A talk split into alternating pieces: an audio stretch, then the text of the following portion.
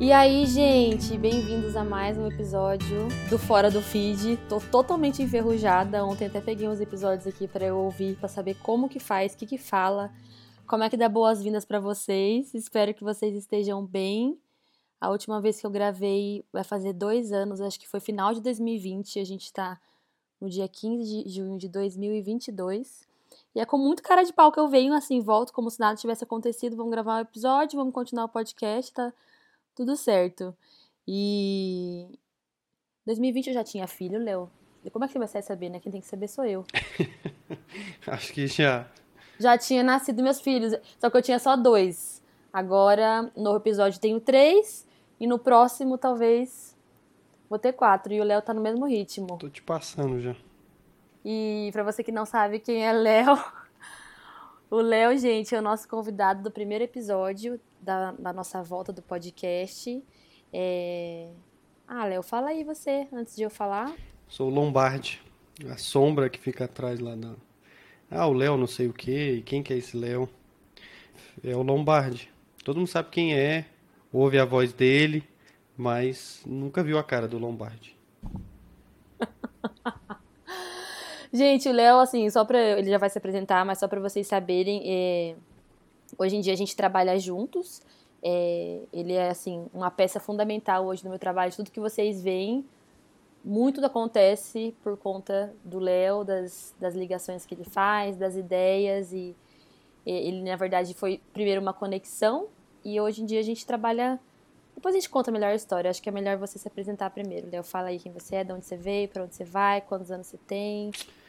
Bom, eu sou o Léo, Leonardo, eu tenho 31 anos, esposo da Camila, pai de dois filhos fora da barriga e um que está dentro da barriga.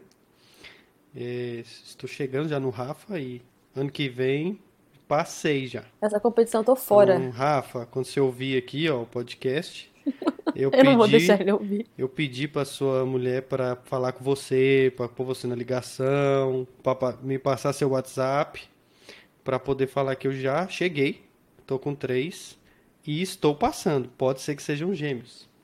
Não, mas o, o Rafa, ele, Deus já curou esse espírito competitivo dele. Hum, mas não curou a vontade dele de ter uma time de futebol para ele jogar. É, eu trabalho com negócios, é a minha área principal de atuação em diversos formatos. Já trabalhei como e trabalho como consultor, professor, empresário, é, funcionário, gestor.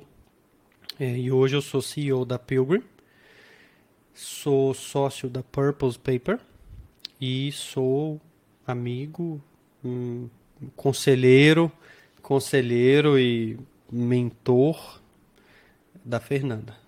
E se você conversar cinco minutos com ele, provavelmente ele vai virar o seu mentor, empresário e sócio e CEO de você também. Mas é muito legal, né, Léo? Porque na verdade a nossa, a gente se conheceu por conta do Enquanto Isso, né?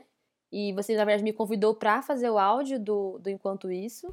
O áudio veio depois. Eu te convidei para ser parceira da Pilgrim primeiro e para divulgar a Pilgrim, conhecer a Pilgrim. Ah, é verdade, é verdade.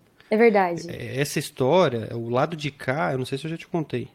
Eu, eu, eu, eu comecei um dia de trabalho normal e aí uma, uma, uma, funcionária da Pilgrim me mandou um WhatsApp, que era uma seguidora sua.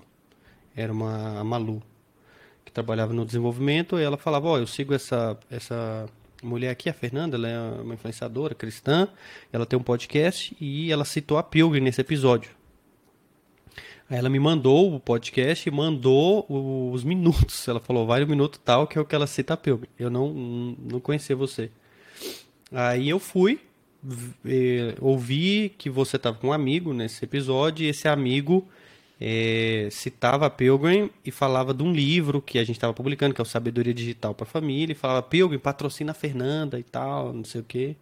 Aí eu falei, uai, legal. Aí eu fui olhar o seu, seu Instagram, eu vi que você tinha lá centenas de milhares de fãs e seguidoras e era cristã e falava de livros e de coisas que tinham relação com a Pilgrim e mandei um direct. Aí você me respondeu. Aí eles falou, ah, você quer conhecer a Pilgrim? Liberei uma assinatura para você, você conheceu o app. E aí falou, oh, eu gostei, gostei e tal, tenho interesse, como é que funciona? Eu te expliquei, aí você, você acho que começou a divulgar a Pilgrim, falar da Pilgrim. É, eu acho que eu, inclusive, minha primeira parceria, assim, de trabalho foi a Pilgrim. Aí depois que você teve a ideia, né? Aí passou, tipo, uns dois meses, e aí falei, ah, esse livro seu, você não quer fazer o áudio dele? Aí você topou e aí daí veio, começou. Aí depois fez a conexão com o Samuel da Thomas é. Nelson, do próximo livro. Nossa, foi. Aí assim, aí depois, depois da Thomas Nelson veio. A... Ah, lembrei o que aconteceu. Nesse tempo que a gente estava. A gente lançou as quatro estações e tudo mais, começou a vir muita demanda de trabalho. E eu e o Rafa, a gente estava orando. É, fazia um tempo já que o Rafael falava: você precisa de uma ajuda, né? De, de alguém que olhe para fora do seu trabalho, né? Você olha sempre de dentro, você tem, você tem, a minha opinião e a opinião do Rafa é igual a opinião de mãe, não conta, porque ele sempre tá elogiando, tá achando tudo lindo, maravilhoso. E a gente tava orando por isso. E aí a gente foi para Brasília ver uns amigos nossos e eu falei: "Ah, tô indo para Brasília, vamos conhecer o Léo, né?" A gente tem trabalhado junto e tal, uhum. aí a gente uhum. marcou de se conhecer. O Léo teve a, a, a graça do Rafael gostar dele. Dei a sorte, né? Eu dei a sorte, porque senão já era. O Rafael entrou no carro e falou assim: Não, Léo, e você me falava que eu precisava de um empresário. Você falava, você precisa é. de um empresário, Rafael, você precisa de empresário também. Aí a gente entrou no carro, o Rafael falou assim: Nena, por que o Léo. E nessa conversa que a gente teve que se encontrar você falou na conversa, você precisava de um empresário, Fernanda. Eu dei várias também. ideias, né? Falei, pô, tinha que fazer isso, fazer aquilo, outra coisa ali. Enfim, aí eu fiz uma proposta pro Léo, aí como ele é metido, ele ficou lá, ah, não sei, não sei, não sei. Uhum. Aí depois ele, ele aceitou e a gente tá trabalhando junto. Então hoje o Léo, ele funciona como um, mentor, né? Então todas as dúvidas, ideias que eu tenho, eu passo para ele, me dá a opinião dele. O Léo tem muita experiência, né, no mundo de negócios, eu tenho a minha experiência totalmente na prática, na cara, na coragem, assim, mas sem nenhuma nenhuma experiência mais madura, né? Eu sei mais do público tal. Então o Léo entrou como essa pessoa, mesmo para ser um cérebro, assim, uma pessoa que vai ter uma, uma visão mais sábia sobre as coisas. Ele me ajuda a organizar hoje todos os projetos, faz ligações, enfim, a gente tem trabalhado constantemente junto e por isso eu quis. Quando a gente estava pensando nessa volta ao podcast, eu, fazia um tempo já que eu queria que o Léo participasse. É, muitos de vocês já viram o que eu falo no Instagram, né? A gente fala sobre muito sobre empreendedorismo cristão, é, e isso foi uma coisa muito importante na escolha pelo Léo, né?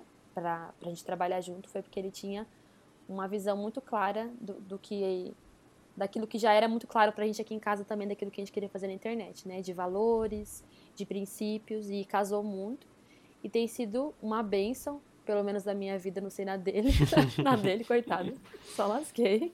Mas na nossa vida tem sido uma benção. E a gente queria, como o Léo, gente, tem muita experiência com muitas coisas.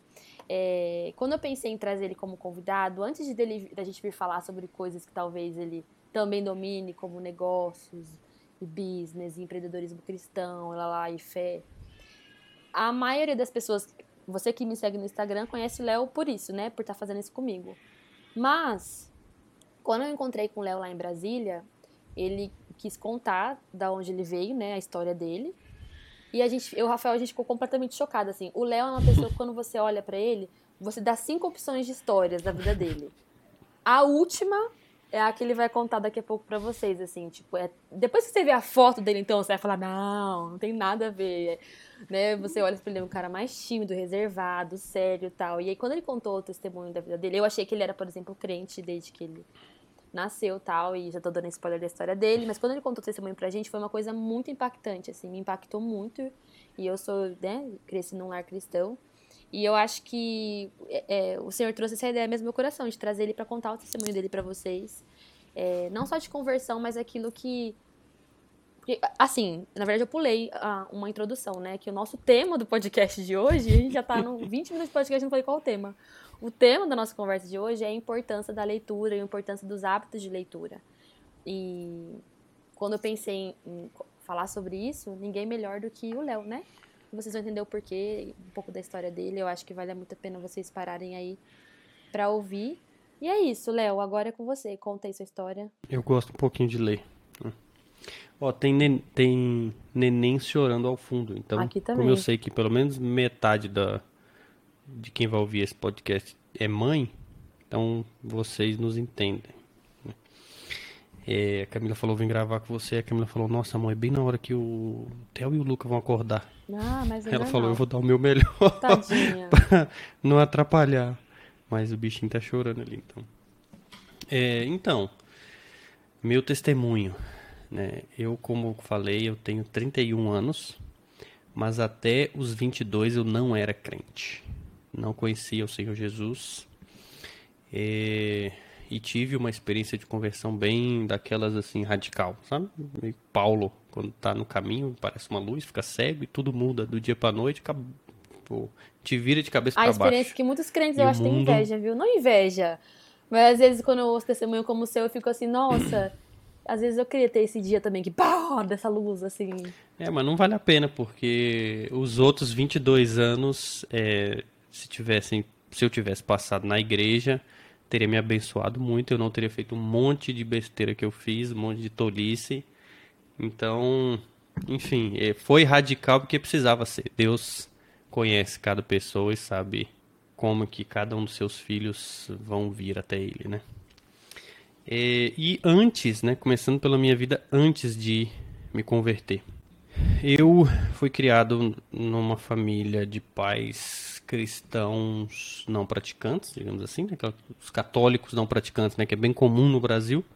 Cristão não praticante não existe, né? Porque se ele não é praticante, não é cristão. Mas no Brasil criou esse, esse conceito. E não, não tinha contato com a igreja, hum, preconceito contra é, evangélicos, né? Evangélico para mim era aquela coisa cafona, sem graça. Da saia longa, cabeluda. É. E aí, a minha irmã, quando eu tinha 16 anos, ela participou de um concurso para ser modelo, um concurso que tem aqui em Brasília, tinha, né, todo ano, de revelação de novos modelos, New Face. Ela participou e foi finalista desse concurso, mas é, não ganhou, ficou entre os 10 lá. Ela queria ser e tal. E aí, no ano seguinte, a minha mãe me inscreveu nesse concurso, sem eu querer. Eu não, não tava nem um pouco afim de ser modelo. Eu era meio nerd, assim. Eu era o cara meio exótico, porque eu era nerd, atleta. Então eu, eu, eu, eu dialogava com todos os clubinhos, assim, da escola. Então Sim. Você tava no terceiro ano? eu tava no terceiro ano, terminando o terceiro ano. Aí fomos para umas férias na praia, em dezembro, quando voltamos em janeiro. Esse concurso era em janeiro. E minha mãe me inscreveu e só me levou lá no dia, no shopping. Quando eu cheguei lá, tinha uma fila gigantesca, um monte de homem bonito, os caras fortão, alto, tipo o Rafa, assim, tal. E eu magrinho, eu magrelo, novinho, cheio de espinha na cara. Cabelo assim do do menino do High School Musical, o Za- Zac Efron, que ele era até meu apelido lá na escola. E aí acabou que desse, dessa história eu ganhei o negócio, fiquei em primeiro. Já pulei aqui um monte de etapa, mas terminou o concurso eu ganhei. E aí, é, no que eu ganhei, começaram a surgir várias oportunidades. E eu, eu ganhei, recebi uma proposta para ser agenciado em Brasília, depois em São Paulo. Ganhei uma viagem para o exterior, que eu pude levar meu pai. Ganhei um, um- book para começar minha carreira de modelo, vários prêmios. E eu sempre fui um cara bem disciplinado e muito focado. Então minha mãe sempre falou isso. O Léo, quando põe uma coisa na cabeça, esquece. Ele vai fazer e vai fazer bem feito. E aí eu comecei a me dedicar àquilo. Um agente virou pra mim e falou: ó, acho que você tem potencial nisso aí, de ir pro exterior, não ficar só no Brasil e tal. E ó, eu, ah, beleza, vou me dedicar a isso aí. Fiquei um ano me dedicando e cuidava muito do corpo, dieta, malhação, tudo aquilo, aprendendo sobre isso. Aí fui pra São Paulo, fiz um book lá e acabou que recebi proposta pra ir pro exterior. E fui pro exterior, pra Ásia. Eu tô lembrando que foi assim que, eu, que quando, quando a gente conheceu lá no- na cafeteria, eu falei, e aí, Léo, é, você sempre trabalhou com isso tal? Aí você já jogou a bomba assim, não, antes eu era modelo lá na Ásia. Eu falei, nossa, o que tem a ver? Que que é isso, né? Você chegou primeiro a história pra mim assim, ó, modelo, você, você começou do modelo na Ásia.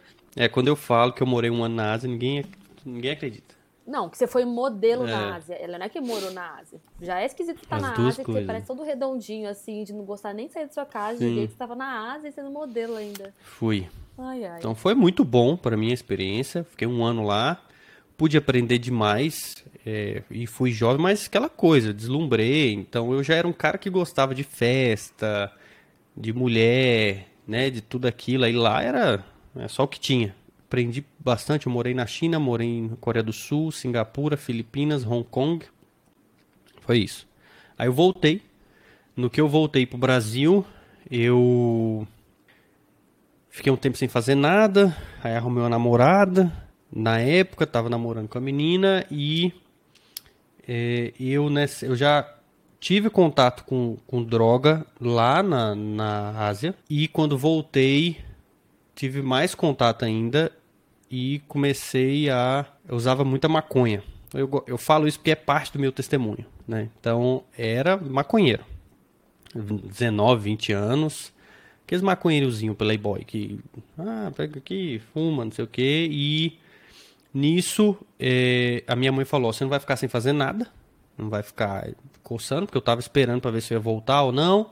E ela falou: você tem que estudar. Vai estudar para ficar aqui. Aí eu, beleza, me, foi e me pôs num, num curso que tinha lá perto de casa, no Senac, de RH, gestão de pessoas, só para eu fazer alguma coisa que na pior das hipóteses eu ia ter um nível superior no final.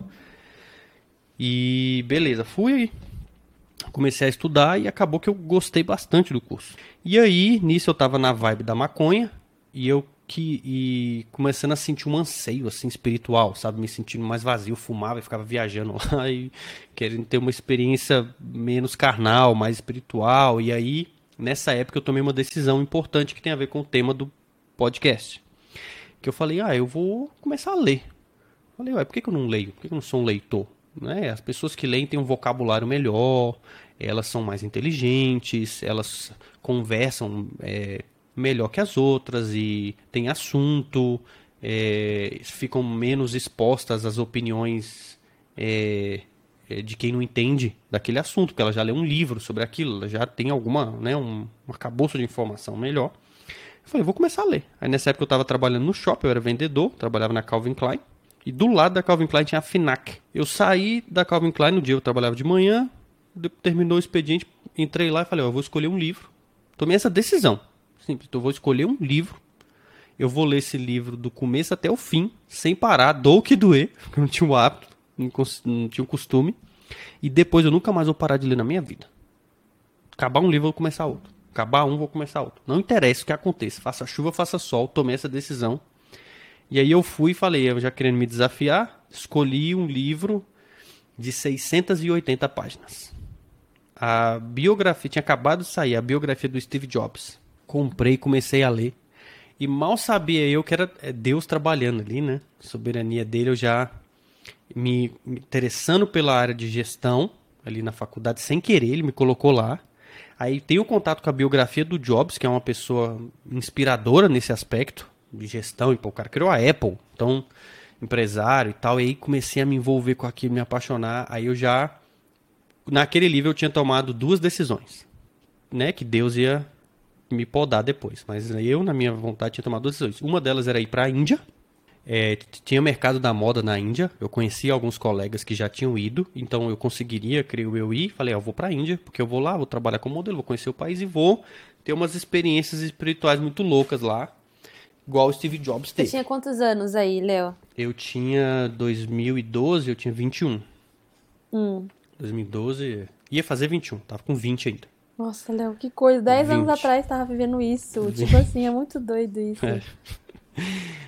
Não é muito tempo, né? Dez anos atrás não é tanto tempo atrás. É, não, as coisas na minha vida, depois elas aconteceram muito rápido. Muito.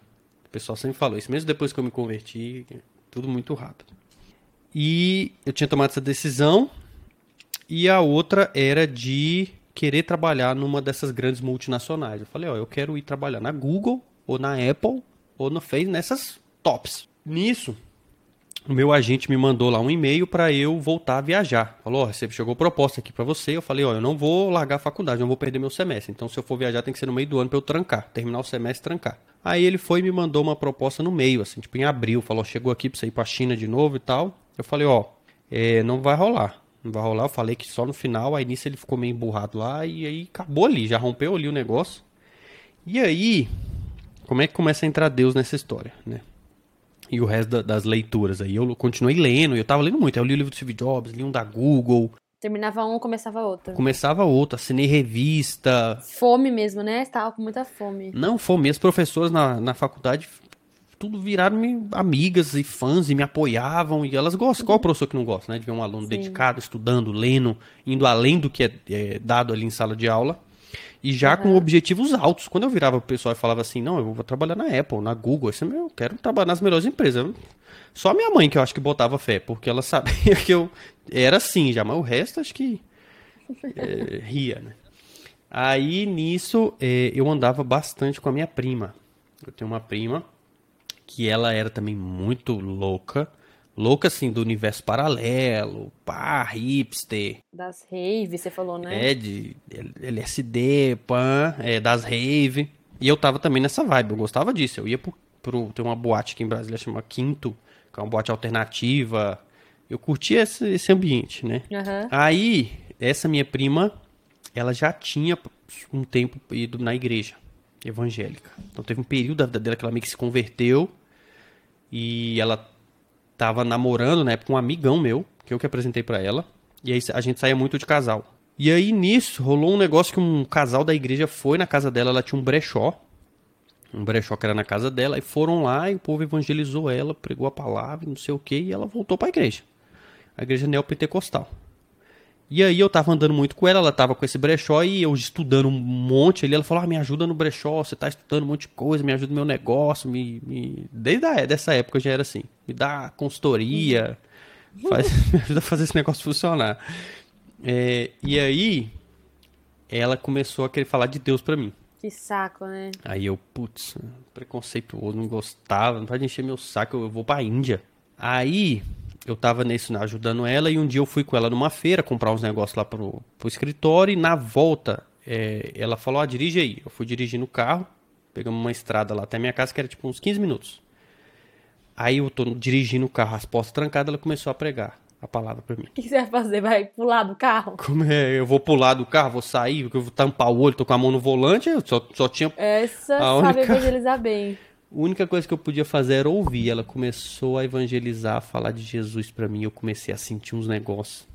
Sentir uns arrepios, sabe? Um frio na barriga, uma coisa espiritual, assim, tava acontecendo ali. Sim, a experiência sei. que você tava buscando mesmo, né? É, eu não sei explicar, assim, o que aconteceu, mas eu sei que ela conseguiu minha atenção. Mesmo sem eu querer. É, aí nisso chegou na minha casa. Eu estacionei o carro. Eu só virei pra ela e falei: Que dia que é esse negócio aí que você quer que eu vá? Ela queria me levar pra igreja. Ela, ah, é sábado, tal hora. Eu falei: Beleza, eu vou. Tá marcado. Nisso ela não acreditou. Aham. Eu vi a cara, arregalou o olho assim, falou: Meu Deus, que que é isso? Aí, que, que funcionou. tipo, Deus Sim. usou ela ali, né? Aham. Aí hoje eu falo. Eu tenho plena convicção disso. Quando eu pus o pé pra fora daquele carro, eu estava convertido, 15 minutos. regenerado, regenerado. Eu era, eu tinha nascido de novo ali. Eu desci do carro, outra pessoa, minha vida mudou da água pro vinho. Tudo virou uma bagunça. Eu gosto muito da Rosária Butterfield, não sei quem já leu o livro dela, Pensamentos Secretos de uma Convertida Improvável. Você já me falou várias vezes esse livro. Você tem que ler esse livro. Esse livro vai te impactar. Esse livro, é- esse livro é maravilhoso. Ela era é, professora de literatura, doutora em literatura pós-modernista, lésbica, ativista LGBT e um monte de coisa e ela se converteu. Então ela fala assim: a conversão é maravilhosa, me fez ver o mundo, a verdade, mas virou o meu mundo de cabeça para baixo. Chacoalhou tudo, virou. Foi, foi exatamente o que aconteceu comigo. Então eu desci do carro crente, entrei descrente, desci crente, sem eu saber nada da Bíblia, da palavra, o que, que eu faço agora, é, é, qual é, né? O que, que eu tenho que fazer, o que, que é certo, o que, que é errado. Só espiritualmente eu estava regenerado. E aí todo o pecado começou a me incomodar. Espírito muito. Santo mesmo, né? Já tava habitando ali em você, te trazendo discernimento. E parece que ele veio com força, assim, sabe? Quando ele entra assim, pum, porque precisava. Aí, depois que eu desci daquele carro, eu não consegui mais fumar um baseado na minha vida. Nunca mais. Sabe o que que é chegar lá e pegar o negócio e jogar no lixo? O pessoal precisava de uma carona com a sua prima. Tem muita gente precisando de uma carona com a sua prima aí. Só vai ficar famosa essa carona, né? Ou tipo assim, centro de reabilitação, o carro da prima do Léo. Tipo isso, curado. os viciados. e aí, lá, eu nunca mais joguei fora. A outras coisas começaram a me incomodar muito. questões de sexualidade. A minha namorada ficou louca, não entendeu nada. Falou, ah, eu quero fazer sexo. E aí?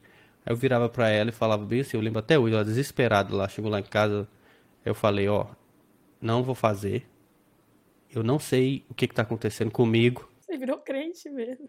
Não sei o que tá acontecendo comigo. Falei, eu não sei o que que tá acontecendo comigo, mas eu só sei que é Deus. Eu tenho certeza absoluta que é Deus.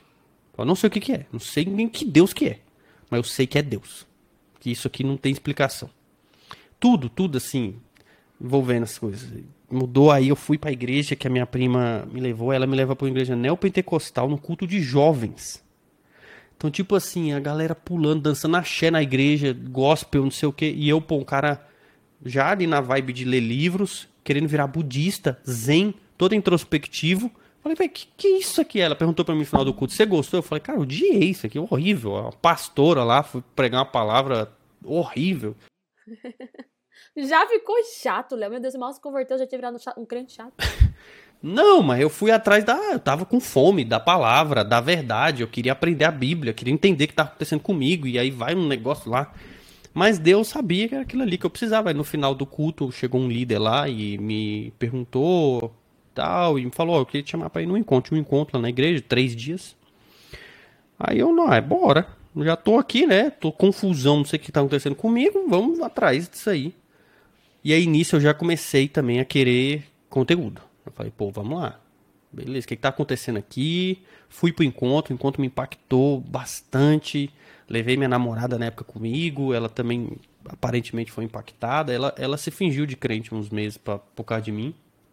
Mas não tem como fingir por muito tempo, né? Depois Deus chutou, chutou fora. Eu conheci a Camila, minha esposa, hoje na igreja também mesmo contexto. Ela estava indo para a igreja na mesma época. Ela foi tipo na mesma semana que eu, mesmo contexto. Veio do mundão, se converteu, foi junto ali. Nisso eu fui e aí voltei do encontro crentaço, assim, sabe? Novo convertido, cheio do espírito, louco para aprender a Bíblia e eu já fui atrás de estudar. Deu tipo um, um, um, dois meses, já tinha lido um monte de livro e já fui atrás de um seminário. Aí já entrei num seminário teológico para estudar teologia, já comecei, aí era um seminário que era muito bom, depois já fui para outro. E nisso, lendo, lendo, lendo, lendo bastante. É, aí já quis ser pastor. Eu quero ser pastor, quero ensinar a Bíblia. Rapidinho já era líder lá da célula, já tinha um monte de seguidores e minha vida mudou, meus amigos, tudo ninguém entendeu foi nada, minha mãe, meu pai. O que, que tá rolando? Deixei de fazer as coisas que eu fazia, termina com a namorada. É... E jejuava muito, né? Era um cara assim, minha teologia era muito ruim na época. Então não sabia fazer as coisas direito, né? Com a motivação correta. Mas jejuava muito, tava magro assim, mas pesava só o osso. E aí, é, graças a Deus eu fui aprendendo a palavra e estudando a Bíblia e criando maturidade. Aí eu saí dessa igreja, fui para uma outra igreja depois, até aí hoje eu sou presbiteriano, tô na igreja presbiteriana virei diácono da igreja presbiteriana, entendi que o meu chamado pastoral não era para o momento, é, que Deus estava me chamando para para servir Ele no meio dos negócios, é, ajudando empresários cristãos a conseguirem aplicar a fé deles na empresa deles, na vida deles, criando empresas que glorificam a Deus, que não sejam só gospel com peixe na, na, né, é, estampado na camiseta assim, mas que realmente sejam boas, que criem artefatos culturais de valor e valorizem seus funcionários. Tem várias coisas, né? Falar desse tema já é outro, outro episódio. E aí foi isso, depois casei, tive filho, e aí tô aí crente, sou crente há 10 anos. E é, aí sigo no ritmo dos livros, construindo minha biblioteca. É que vocês não, tão, vocês não conseguem ver atrás do Léo tem um, um uma biblioteca de livros, assim, é o fundo da casa dele, é um, ou do escritório dele é uma biblioteca gigantesca. Você já leu todos esses livros que estão atrás de você, Léo? Essa é uma pergunta que quase todo mundo faz quando vê uma biblioteca grande, né? É não. A resposta é não, né? É impossível. Ninguém que tem uma biblioteca grande leu todos os livros. Mas eu aprendi a melhor resposta para isso. Qual que é? Que é a seguinte, que, né, que me, me consolou, que eu até uso pra Camila quando ela vem criticar que tá chegando mais livros sem eu ter lido os outros. Ah, tá. Que eu falo assim, os livros que eu não li hum, são um exercício de humildade na minha vida. Porque eles me mostram que ainda tem muito para eu aprender.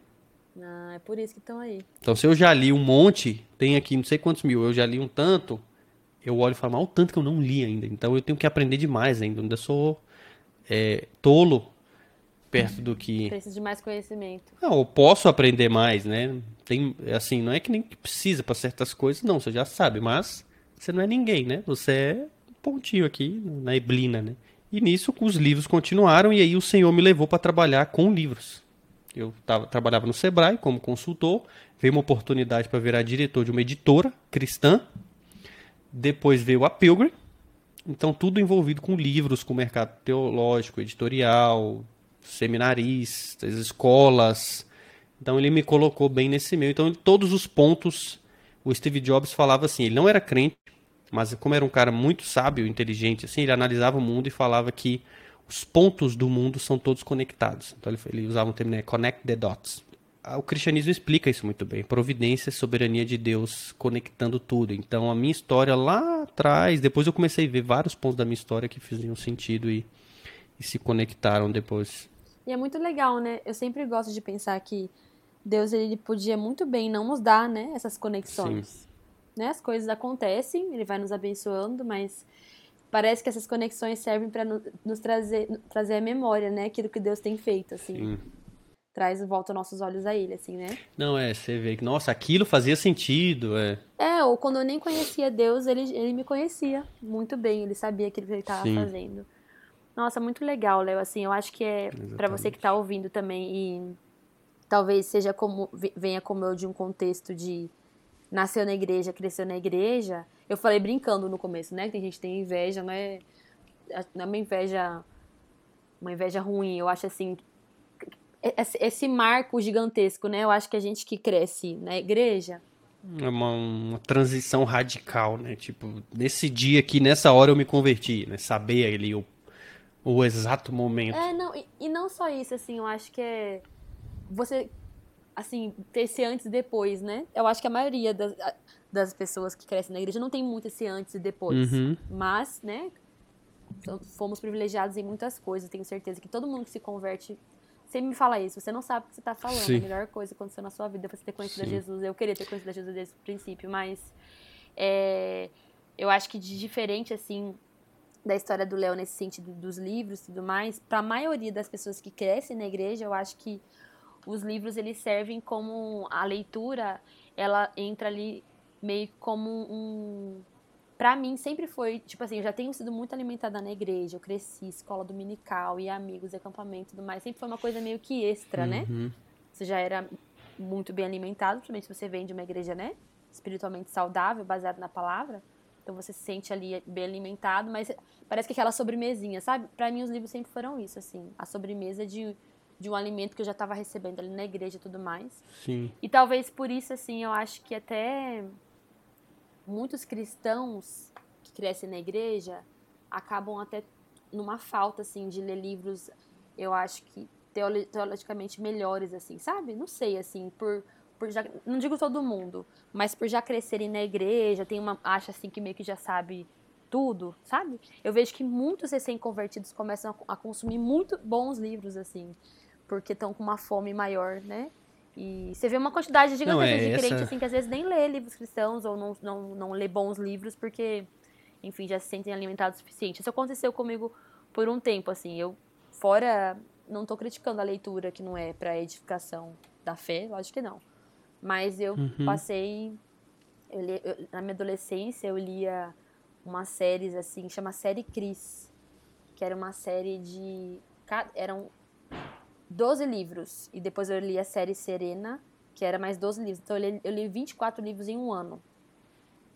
E eu ficava uhum. lendo na hora da aula. Eu colocava embaixo da carteira assim. Porque eu acho que é o que a galera faz com o celular uhum. hoje em uhum. dia. Tem gente, sei lá, na, na acho que você era nerd, eu nunca fui nerd da escola, então eu, ficava me distraindo com essa, com, essa, com essa série de livros, assim. Mas nessa época, por exemplo, eu não investia em livros que seriam edificantes para mim, era só uma distração mesmo. Eu li 24 livros em um ano, tipo, uma Sim. menina de 14 anos que lê 24 livros em um ano, mas naquele caso era só mesmo para distração. É. é. tem um lado bom disso, né? Você desenvolve o hábito da leitura. Tem o lado bom de ler, só ler. tem um pastor que eu gosto muito, que é o reverendo Emílio, que ele fala isso, ó. Muitas pessoas, jovens, às vezes não, não conseguem desenvolver o hábito da leitura, porque, pô, você vai lá com 10 anos, o nego te entrega um Machado de Assis lá, um, um Hamlet, para você ler, pô, é difícil. É, às vezes se dá um negócio que a pessoa gosta, mais fácil ela desenvolve o hábito primeiro. E acaba que os livros, eles acompanham, né, Léo? Que nem eu falei que eu li esses 24 livros em um ano, porque eu era adolescente, meu interesse era. A série contava de uma menina que se apaixonava por um menino, eles nunca se beijaram, se beijavam só no altar. E aí eu vi, assim, hoje, se eu vejo, acompanho os meus livros, eles vão ter um amadurecimento mesmo, né? A gente vai lendo muitos livros. Acredito que você também, agora, com filhos, você tá lendo mais livros sobre criação de filhos. É, eu acho muito legal, assim, a, a importância do, do hábito de leitura no aperfeiçoamento da nossa vida, né, como um todo. Então, como a gente pode ter um, uma juventude melhor lendo bons livros na juventude, a gente pode ter um casamento, noivado, um relacionamento melhor tendo bom, lendo bons livros sobre o assunto. E agora a criação de filhos também, né? Como é uma é uma ótima, uma ótima forma da gente se aperfeiçoar mesmo. Não só individualmente, assim, mas nas nossas relações, na nossa vida como um todo. Não, a leitura é. Comentando algumas coisas aí, né? Eu sou Sim, os meus amigos vão dizer que eu sou um evangelista da leitura.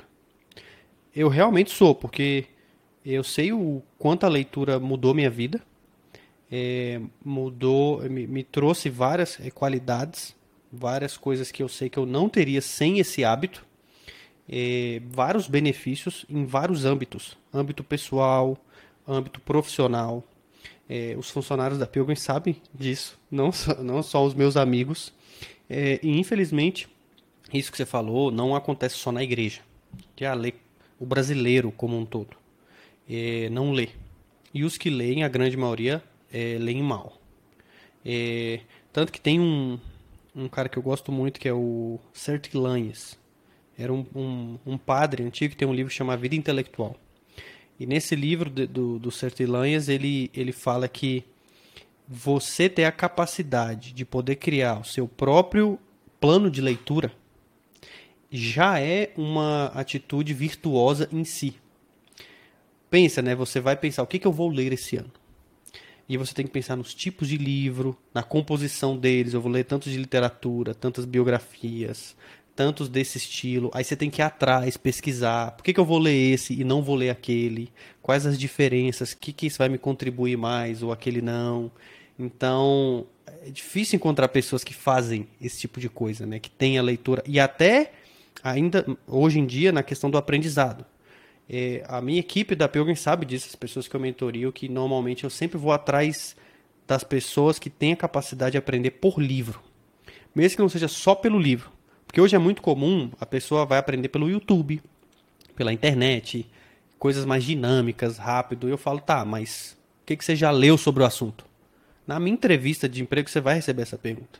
O que, que você leu sobre o assunto? Quem são os principais autores, as principais referências e tal, tal, tal.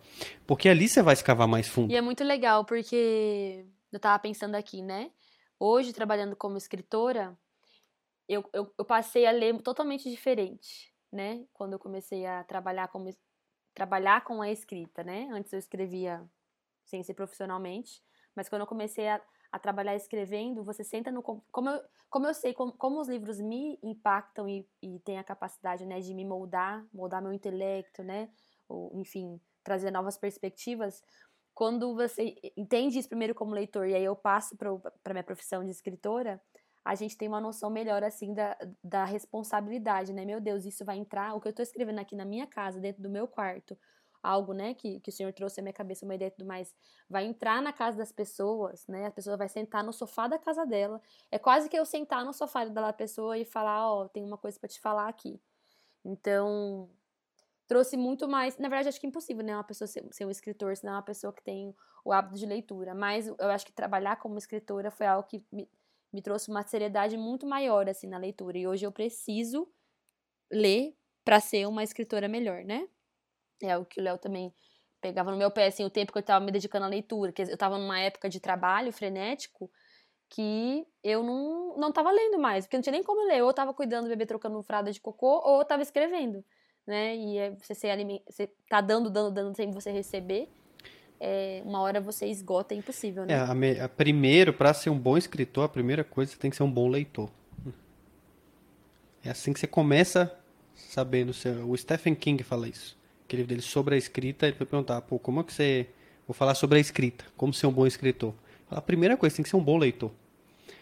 Porque você vai saber ler o que ler e você sabe avaliar aquilo que você está lendo. Porque você aprende com outros escritores.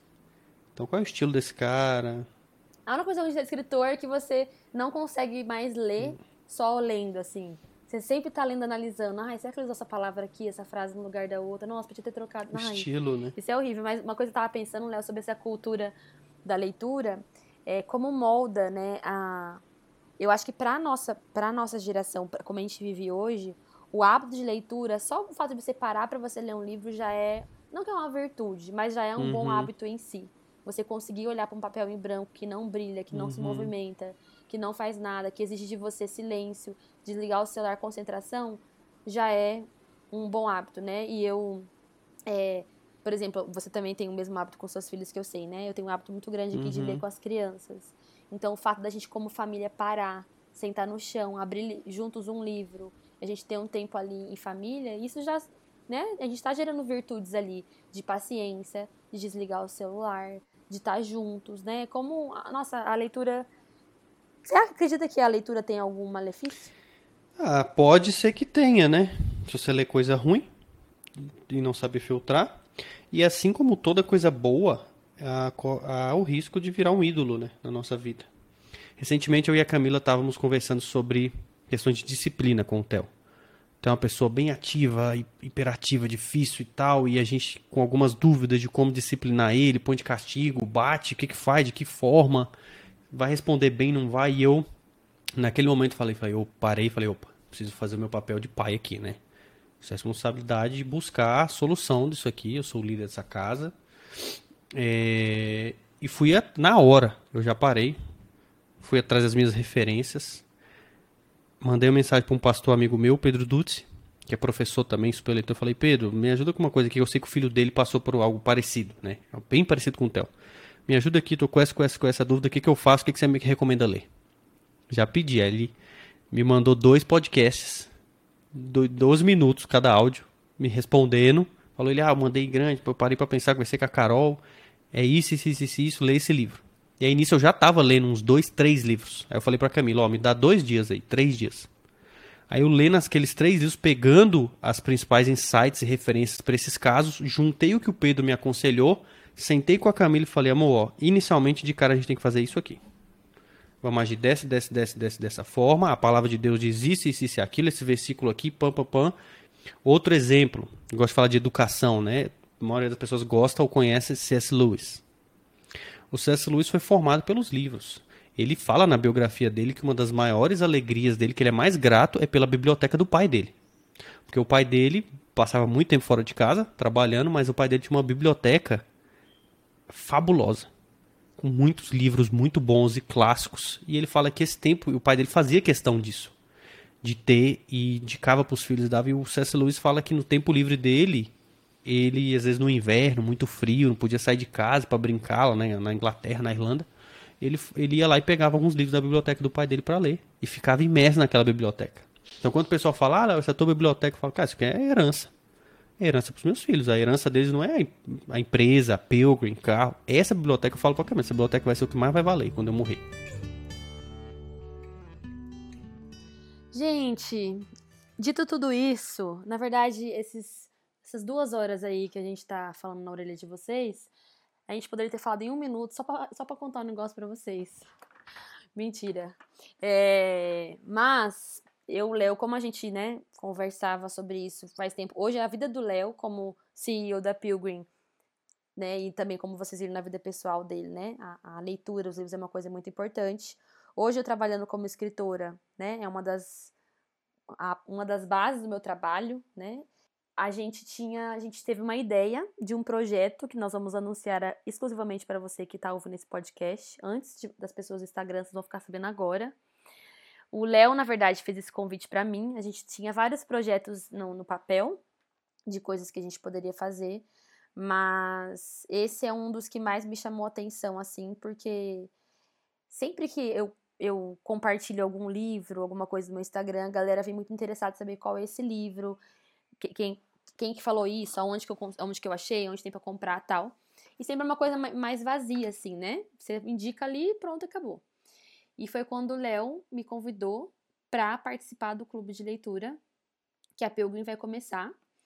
Então a notícia é essa. Eu vou fazer agora, eu vou fazer parte do primeiro clube de leitura da Pilgrim. Léo, explica aí pra galera o que. Não, a pessoa tá falando, nossa, que legal, um novo projeto de clube de leitura. O que, é, o que é um clube de leitura?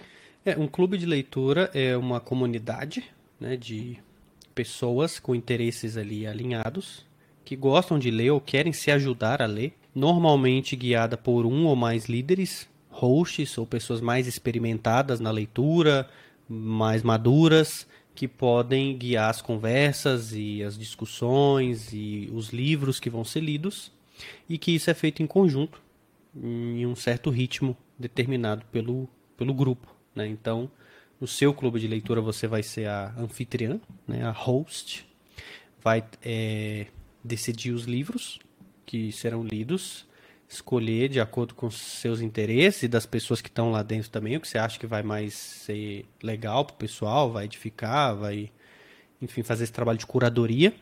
E tem encontros, no seu caso, semanais, para conversar sobre aquele livro, sobre aquele capítulo, sobre os aprendizados, as dificuldades, como se aplicou na sua vida.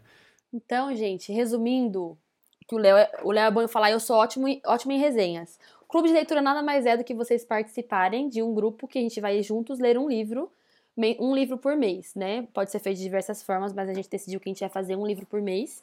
E semanalmente a gente vai ter encontros ao vivo, né? Então vocês vão entrar numa live. Tudo essa parte técnica, né? Vai ser explicado melhor depois. A gente só queria mesmo divulgar para vocês esse novo projeto. Eu acho que vai ser algo muito legal porque vai sair um pouco, como eu posso explicar? tudo aquilo que eu vi como escritora aqui dentro de casa, esse processo vai ser compartilhado com vocês, né? Então, eu escolhi livros que fazem realmente parte do, do meu dia a dia, livros que têm me ajudado na minha escrita, na minha, na minha caminhada cristã.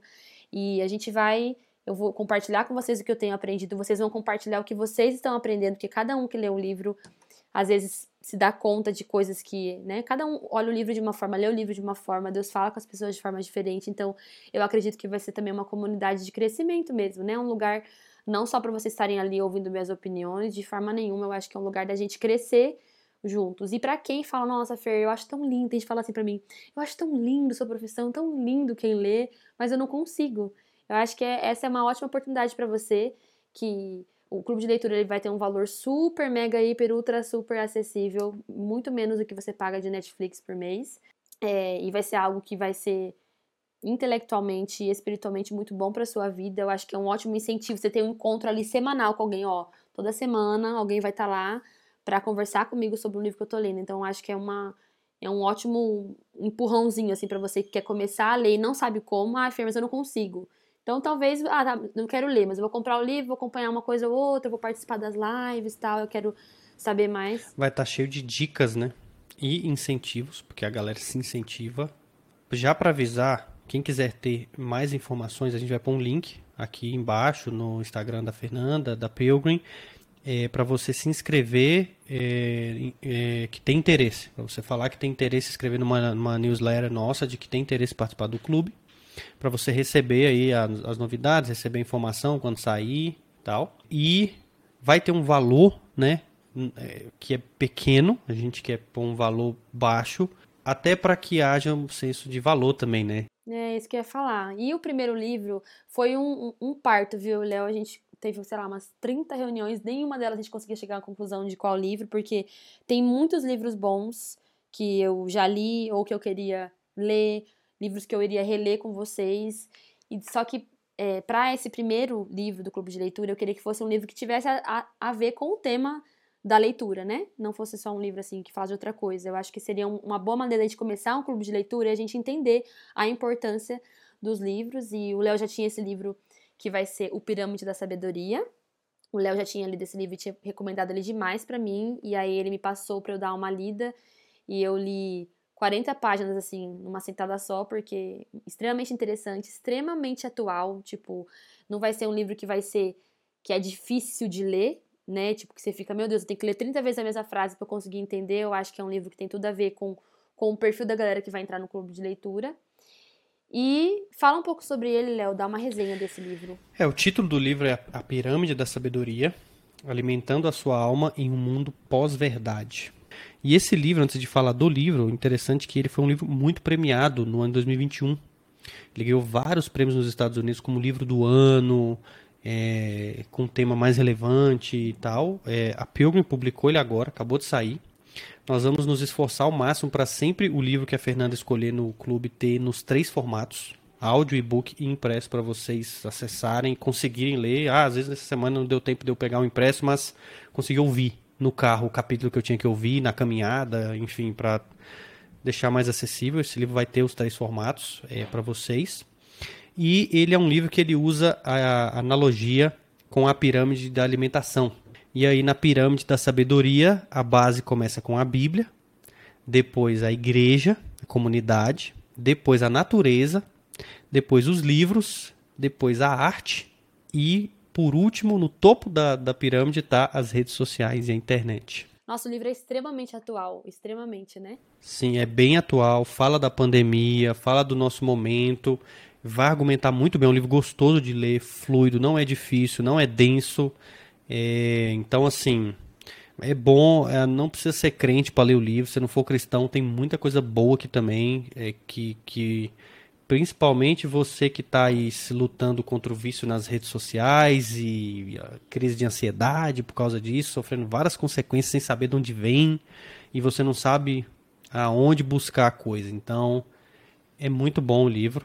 É, acho que todo mundo vai gostar, vai extrair bastante dele. Gente, é isso então. Dia 11 de julho de 2022, a gente vai ter nosso primeiro encontro do meu clube de leitura. No YouTube da Pilgrim. Então vão lá, se inscrevam, sigam lá o canal. Fiquem calmos, tudo vai ser explicado. Se você tem interesse em participar, você vai saber como participar, que a gente vai te explicar certinho. E é isso, eu fiquei muito feliz, assim, é um projeto que eu coloquei como, uh, vai ser uma das minhas maiores prioridades desse ano, né, porque semanalmente eu vou não só encontrar vocês, mas eu vou ter que diariamente ler o livro com, é, para poder conversar com vocês. Então é um projeto muito importante para mim esse ano e um dos que eu acho que tem mais propósito mesmo, assim, né, a gente ler juntos e poder crescer juntos. Então acho que o clube de leitura vai ser uma ótima maneira de eu aproximar de vocês mesmo, né, e a gente ter esse contato mais ah, mais profundo mesmo, né? De conversas mais legais, porque às vezes eu quero falar algumas coisas nos stories, sempre tem que ser uma coisa muito resumida, ou eu compartilho um trecho do livro, quando daria pra gente conversar várias coisas. Então eu acho que o Clube de Leitura, gente, é um projeto que vai ser muito abençoador na vida de vocês. Mas é isso, gente. A gente passou um pouco do tempo, que o editor seja muito abençoado ao editar esse podcast. Obrigada, viu, Léo, por compartilhar essa história. É, espero que tenha sido abençoador na vida de vocês, gente, esse primeiro podcast. E a gente se encontra nos próximos episódios, que eu não sei de quanto tempo vai vir. Se vocês quiserem que tenha mais, vocês vai lá no Instagram do Léo, enche a caixa de mensagem dele, enchendo o saco, falando pra ele parar de ficar arranjando projeto, fazendo coisa, arranjando coisa pra fazer, incentivando o Rafael a fazer mais filho em mim, e aí cada vez eu tenho menos tempo. Aí é ele que é o responsável, caso. Podcast vai voltar, não, vai voltar, é prioridade pra esse ano. Suas seguidoras já falaram aí, ó, fora do feed. Além do clube de leitura, né? Vou encontrar vocês, participarem, vou encontrar vocês semanalmente. Vai ser bem legal. E é isso, galera. Fiquem com Deus. Um beijo, Deus abençoe vocês. Dá tchau aí também, Léo. Um abraço. Espero que vocês agora é, possam ler junto com a Fernanda e serem abençoados aí por ela e por esses livros que vão ser muito bons. Amém. E é isso, gente. Fiquem com Deus. Um beijo. Tchau.